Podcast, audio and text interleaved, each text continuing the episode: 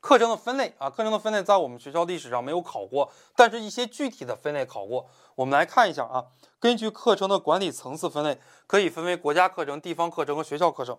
呃，在书的一百五十七页，什么是国家课程呢？国家课程就是根据中央部委或者说教育行政机关所审定的课程，这类课程呢叫做国家课程，就是教育部给一个大纲啊，这类课程叫做国家课程。它并不是说上课啊，这里边我们要说一下。就是国家它作为一个规定，然后地方的话呢，结合一些地方的特色啊，比方说我们到了新疆的一些地方，他们是少数民族的这个村落，哎，有很多的这个小学啊，比方说一个村一个村一个村的啊，这个在中国新疆的这个地方呢，叫做晚小。什么叫做晚小呢？就是很多个村，五六个村，然后集合到一起来上小学，这个叫做晚小。他们要结合这些村到底是。呃，维吾尔人的这个村还是汉民的这个村啊，然后再来进行授课，要结合地方的特色。还有呢，就是学校啊，要结合学校的这个特色来展开教学。比方说，我当时上的这个高中，呃，是属于北京的一个呃这种外国语高中。外国语高中里边呢，正常来讲，高中是没有外教课的，但是我们的高中是有这种外教课的，就根据学校的特点来展开的课程。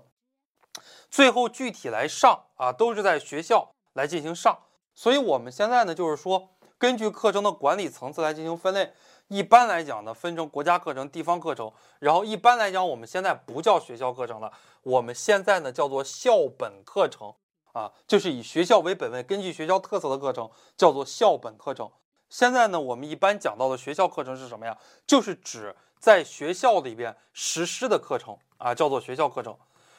不管是国家课程也好，地方课程也好，还有校本课程也好，其实最后的一个实施的地方都是在学校里边来实施的，并不是说国家课程在教育部实施的，对吧？地方课程在长沙实施的，在湘西实施的啊，并不是这个样子，并不是说你要跑到湘西去上课，也不是说你要跑到教育部去上课啊。所以我们现在的这个分类呢，一般是这样的啊。我们这本书也比较老了，我们这本书也有编了也有二十年了，这本书不可能再编了。啊，因为孙俊三老先生在我读研的时候就已经中风了，就已经非常严重了，现在已经出不了家门了啊，在我们讲课的这个时候已经出不了家门了，所以他这个书不可能再编了，不可能再版了，他也不可能再改过来了。我们最新的学术研究成果是国家课程、地方课程和校本课程啊，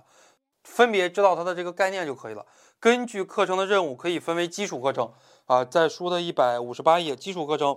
比方说三基啊。就是教你读、教你写、教你算啊，一些基础学习基本的这个技能以及技能技巧的这个课程。还有一个呢，拓展型课程啊，拓展型课程呢，就是发展学生的不同的兴趣爱好啊，把一个兴趣爱好迁移到其他的方面啊，像这种兴趣班都属于拓展型课程。还有一个呢，叫做研究型课程啊，研究型课程的话，这里边分成基础研究啊，培养学生的这个探究能力，这。与态度与能力这样的一种课程啊，叫做研究型课程。这个大家看一下，根据课程组织的核心分类，可以分为学科课程、活动课程和综合课程。这一块特别的重要啊，这一块特别的重要。呃，然后根据课程的表现形式，可以分为显性课程和隐性课程。我们重点呢来给大家讲这两个板块。其实重点就讲这一个板块啊，学科课程、活动课程和综合课程这一块呢，在我们学校，包括在各个学校考的非常的多。前边两个呢，基本上不考，后边呢，这个就考个名词解释啊。一般来讲，也就是考个名词解释，或者最多考个简答